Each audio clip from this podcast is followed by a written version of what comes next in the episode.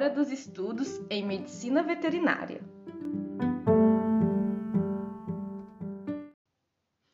Olá, galera! Eu sou a Marcilene, estudante de Medicina Veterinária da Universidade Federal de Juiz de Fora, e hoje eu vou falar sobre as vantagens e as desvantagens no uso da ractopamina na produção de suínos no Brasil. Tarefa dada pela nossa professora de inspeção e tecnologia de carnes e produtos derivados 2, Emília Maricato. Para contextualizarmos, vamos introduzir. O que é a ractopamina? A ractopamina é classificada como agonista beta-adrenérgico, que age no metabolismo animal, inibindo a hipogênese, estimulando a hipólise, retendo nitrogênio e, dessa forma, estimulando a síntese proteica. Ela tem sido utilizada na produção de suínos como agente repartidor de nutrientes, que modifica o metabolismo animal a fim de promover o crescimento e a deposição de tecido magro, e, ao mesmo tempo, reduzir a síntese lipídica desses animais. Então, quais são as vantagens do uso da ractopamina na produção de suínos? Os estudos apontam que animais tratados com ractopamina apresentam melhora em torno de 12% na conversão alimentar, o que proporciona também aumento no ganho de peso diário, bem como aumento no peso final do animal. Assim, potencializa o desempenho e aumento da produção de carne suína brasileira, e, ao mesmo tempo, diminuição do consumo de ração pelos animais, devido a esta melhora da conversão alimentar. Melhora também a qualidade da carcaça, pois reduz a espessura de toucinho e aumenta a profundidade de lombo.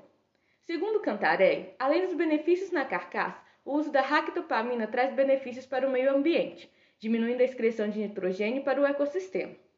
Outra questão importante é a falta de comida que vem se tornando preocupante uma vez que milhares de pessoas ainda passam fome.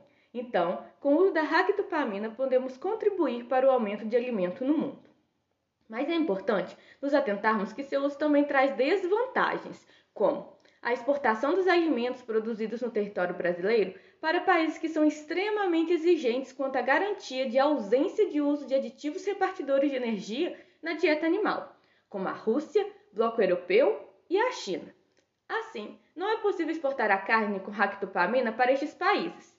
Estudos apontam também que o uso desse aditivo nos animais pode comprometer a saúde humana, principalmente pessoas que já possuem problemas de saúde como asma e problemas cardíacos. Outros efeitos da ractopamina incluem toxicidade, alterações comportamentais, problemas cardiovasculares, musculoesqueléticos, reprodutivos e endócrinos. Também está associada a altos níveis de estresse em animais, hiperatividade, membros quebrados e até mesmo a morte. E não é à toa que ela é banida de 160 países.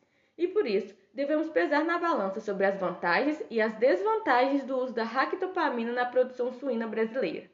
E depois de todas essas informações, eu encerro a tarefa de hoje, esperando que vocês reflitam sobre até onde é viável o uso da ractopamina e o que estamos colocando em risco. Meu muito obrigada a todos os ouvintes e até a próxima, pessoal!